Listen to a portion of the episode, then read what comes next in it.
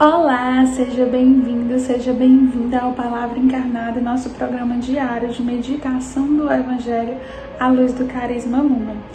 Hoje, quinta-feira, dia 19 de janeiro, nós estamos reunidos para meditar o Evangelho de São Marcos, capítulo 3, versículos de 7 a 12. Mas antes vamos afirmar juntos que nós estamos reunidos em nome do Pai, do Filho e do Espírito Santo e vamos clamar a presença do Santo Espírito para que ele nos ajude a bem ouvir, a acolher e a fazer concreta e encarnada essa palavra na nossa vida. Vamos então à leitura do Evangelho.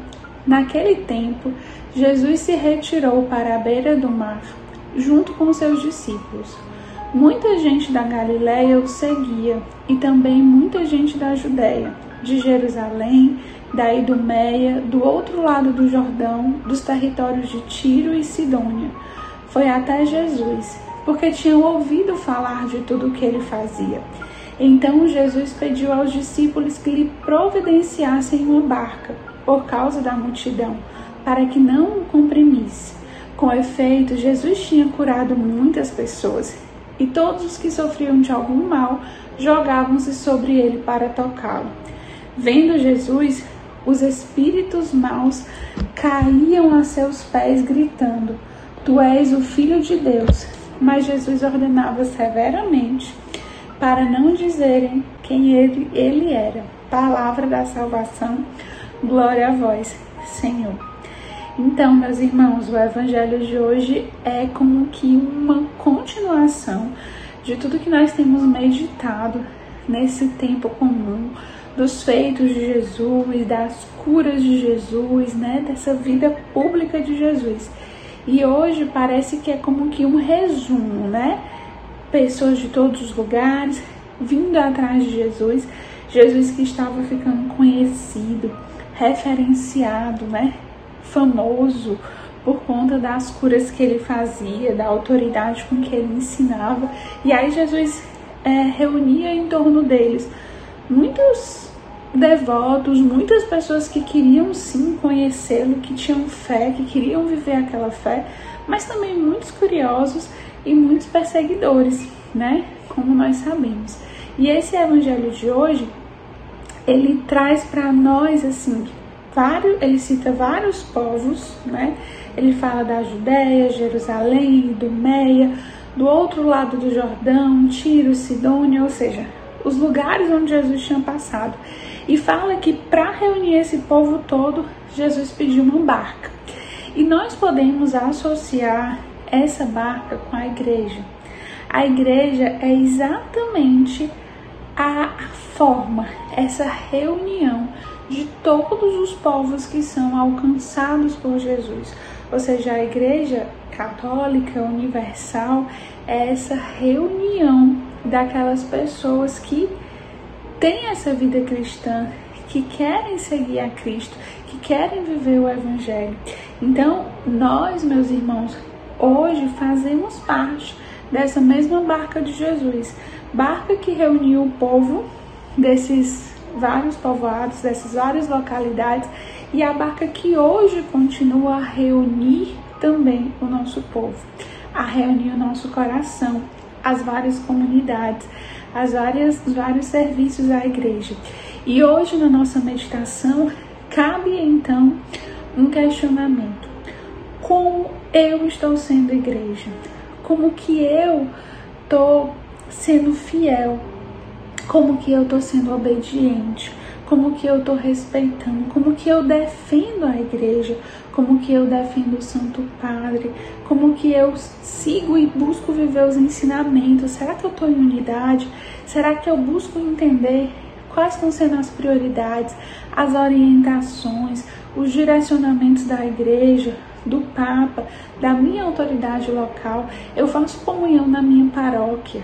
Eu consigo é, acolher mesmo os direcionamentos e defender a igreja, porque se nós estamos na mesma barca e a gente está remando contra a maré, a gente vai atrapalhar essa barca, concorda? A gente está na mesma barca que a igreja e a igreja somos nós, nós somos a igreja. Então a gente precisa trabalhar como igreja, ser igreja em tudo que a gente faz. E às vezes, meus irmãos, nós acabamos é, cometendo pequenos, pequenos deslizes quando nós nos deixamos influenciar por, por comentários ou quando nós achamos que pequenas atitudes não rompem com essa unidade com a igreja. E aí é que nós nos enganamos, porque nós estamos no barco. Qualquer coisa contrária, qualquer pensamento que a gente não vá de acordo para saber para qual direção que a gente deve ir, para onde que a igreja está apontando, a gente acaba remando contra a maré, né? Remando contra o que o barco está fazendo, contra o sentido que a barca está indo. E aí isso enfraquece a igreja, isso enfraquece a missão do Cristo, e isso enfraquece inclusive os planos de Deus diante de tudo isso. E, né, além dessa reflexão sobre a igreja, Deus quer nos chamar hoje para que a gente também possa refletir sobre o que Jesus falou para os espíritos maus, né? Jesus via que os espíritos maus caíam aos seus pés e diziam: Tu és o filho de Deus. Mas Jesus ordenava que eles não falassem, né? E isso, meus irmãos, a gente sempre fala que Jesus, Jesus não queria que fosse revelado, mas hoje na meditação gostaria de chamar você para mais uma meditação sobre esse ser igreja. Os espíritos maus, eles sabiam quem Jesus era e eles diziam quem Jesus era, mas eles não tinham uma vida coerente com esse conhecimento. E isso deixa um, um ensinamento para nós também. Ou seja, nós, como igreja, dependendo do seu tempo de caminhada, do seu acúmulo de leitura, de formações, de meditações do Evangelho, talvez você saiba muitas coisas sobre a igreja, muitas coisas sobre Jesus. Se te pedirem para falar, você vai saber falar, você sabe passagens decoradas, você sabe, sabe muito e pode falar.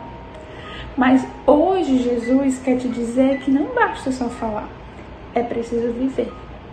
E ser igreja é saber, mas é viver, é testemunhar esse evangelho todos os dias na nossa vivência. Então, meus irmãos, que o palavra encarnada de hoje, que essa palavra encarnada na nossa vida, primeiro, nos faça perceber a nossa pertença como filhos de Deus, como membros dessa igreja, como participantes dessa barca, que precisamos remar juntos, no mesmo sentido, na mesma direção, em unidade, ser igreja. E ao mesmo tempo, pessoas que não podem só falar da boca para fora. Senão nós seremos como os espíritos maus, nós seremos calados pelo Cristo. Cristo não quer pessoas que só falam, pessoas que só sabem. Cristo quer pessoas que vivem. Claro que para viver eu preciso saber. E muitas vezes quando eu sei, eu acabo falando, nem que seja com o meu testemunho na minha vida, mas é preciso não parar no falar. E também não se constranger que de repente nós não temos palavras bonitas, mas nós temos uma vida que pode ser vivida como igreja, como cristão, como pessoas que seguem o Evangelho. E nesse caminho nós seremos muito mais felizes. Que tudo que nos leve ao Cristo seja hoje erguido na nossa vida. E tudo aquilo que nos afasta de Cristo e da igreja, hoje você possa também dar um basta e dizer não a tudo isso. Que o Senhor nos abençoe e que Maria nos guarde nesse caminho de sermos gerados no ventre, no útero da igreja. Que Deus nos abençoe.